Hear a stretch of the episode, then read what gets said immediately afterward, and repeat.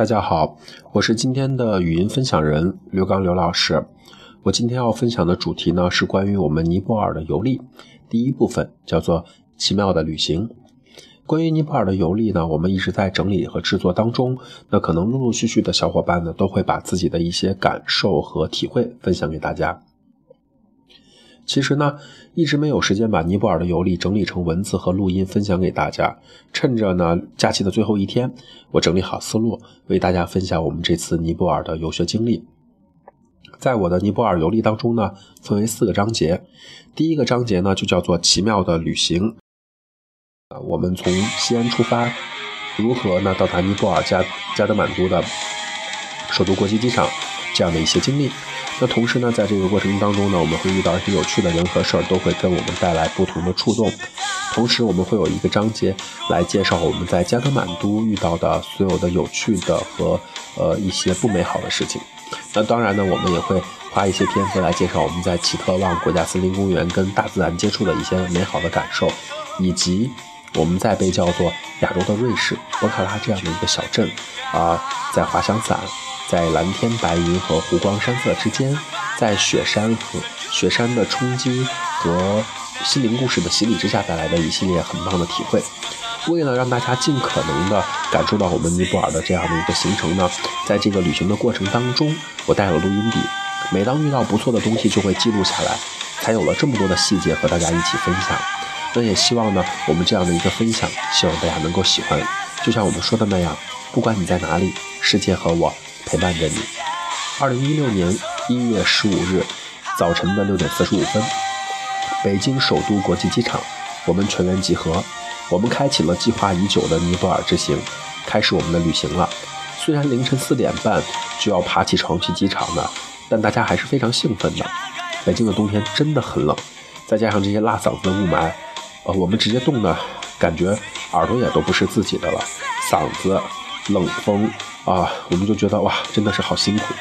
在等机场大巴的时候呢，遇到了各种长枪短炮拉练的兵哥哥，带了好多装备，我们都没有见过。那这个时候呢，巴图同学呢就充分发挥了他这个退伍的职业军人的优势，好好的给我们恶补了一下军事常识，并且狠狠地嘲笑了我们一番。对了，兵哥哥看到我们的队伍当中有长发美女，还冲我们狠狠地吹口哨来着。首都的国际机场呢，真的是很大。安检也非常的严格，我们差不多安检过了半个多小时，快四十五分钟的样子。为什么呢？因为巴图同学的小剪刀被扣下来了，据说这个是凶器。当然，这个不是最猛的，最猛的是毕腾飞同学，直接差点被隔离了，差点被带走，吓了我们一大跳。后来才搞明白，钥匙扣上有一个子弹壳。据说呢，毕腾飞同学的这个子弹壳呢，是很多年前别人送他的一份小礼物。那也因为这个子弹壳呢，他差点被反恐分子当做反恐分子给抓起来了。后来呢，把子弹壳扣下来之后，他才顺利的进入了安检和我们会合。这个时候呢，飞机已经差不多快要起飞了，还有五分钟起飞的时候呢，我们就在广播的催促声中，看着大屏幕上面打满了我们的满呃名字，灰溜溜的登上了飞机。北京时间中午十二点十五分，我们到达了香港的国际机场，等着再一次过安检。我们需要在机场停留一段时间，因为下午的时候才能从香港飞往加德满都。我们到达香港机场的时候呢，在下雨，温度倒是上来了。我当时的感觉就是，哇，下半身像火烤一样，我特别的想要脱秋裤。但是不得不夸赞的就是，港龙航空的这个早餐呢，还是非常棒的。呃，大家都赞不绝口，直接甩国内的一些航班几条街。要知道，我从香港飞到加德满都的机票往返。比我从国内飞的话还要便一张的机票还要便宜，所以呢，呃，也就是说，我从我的意思是说，我从香港飞往加德满都往返机票。呃，两张票的价钱呢，跟国内直飞的一张票的价钱差不多，甚至两张票比国内的一张票还要便宜。北京时间中午十二点十五分，我们到达机场的时候呢，就发生了这样的一些事情。到了下午的两点五十八分，我们吃完了早餐，大家都特别的疲惫，因为早上起的实在太早了。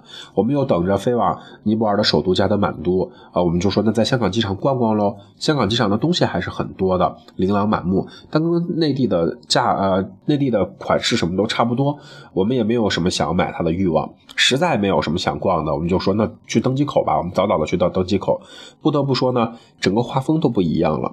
在香港七楼的时候呢，机场七楼的时候，大家在吃东西的时候，哎，每个人都坐在椅子上刷着手机，看起来还是像一个现代人类。到了楼下呢，顿时返璞归真了很多。飞往尼泊尔的人呢，在机场大厅席地而坐，盘腿围成了一个圈儿。我和我的小伙伴们顿时就惊呆了。为了入乡随俗呢，我们呢也围成了一个圈儿，大家席地而坐，开始聊天玩游戏。幸亏我们带了三国杀这样的游戏，完全没有违和感，我们玩得很开心。环视四周呢，到处都是尼泊尔的这样的一个传统服装，尼泊尔的沙粒，再加上空气中呢开始飘满了咖喱啊和印度香的这样的味道。顿时觉得，嗯，有种出国的感觉了，也有一点点后悔没有带香水这种东西，因为印度香的味道实在太浓郁了，闻多了不仅觉得鼻子疼，还觉得头疼，就然后闻多了会有一点点恶心。我们的飞机呢，本来应该在下午的五点多就到了，但是一直在晚点，在晚点一个多小时以后，北京时间的下午的六点二十七分，我们的飞机终于来了。我们这个时候啊，一直在盘腿打坐玩游戏，觉得腿有点麻，感慨着哇，这些尼泊尔人盘腿怎么可以盘得这么久？晚上七点钟呢，我们终于要登机了。登机口呢是五二零，觉得呀，这也许是个好兆头。到了加德满都呢，我们应该是到北京时间晚上的第二天，就凌晨的呃十二点多或凌晨的零点多的样子。希望接机的人还在，一切顺利。北京时间二零一六年的一月十六号凌晨两点零七呢，我们终于到了尼泊尔的首都加德满都。比我们想象中的要冷一点，但这个时候已经顾不上了。我们现在呢，都真的只想要一张床，困的眼睛已经睁不开了。二十二个小时没有好好的睡过觉，真的觉得特别的累。飞到加德满都，呃的时候呢，我们经过了孟加拉国的首都打卡。在打卡的时候呢，看到了满天的星星点点的灯光，觉得很漂亮。在打卡经停了一个小时，我们在那儿停着。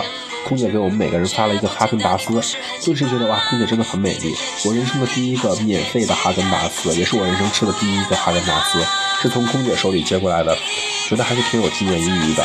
也不是说，呃，这个哈根达斯多怎么样，只是觉得，嗯，这是一个对我而言在飞机上一个很特别的经历。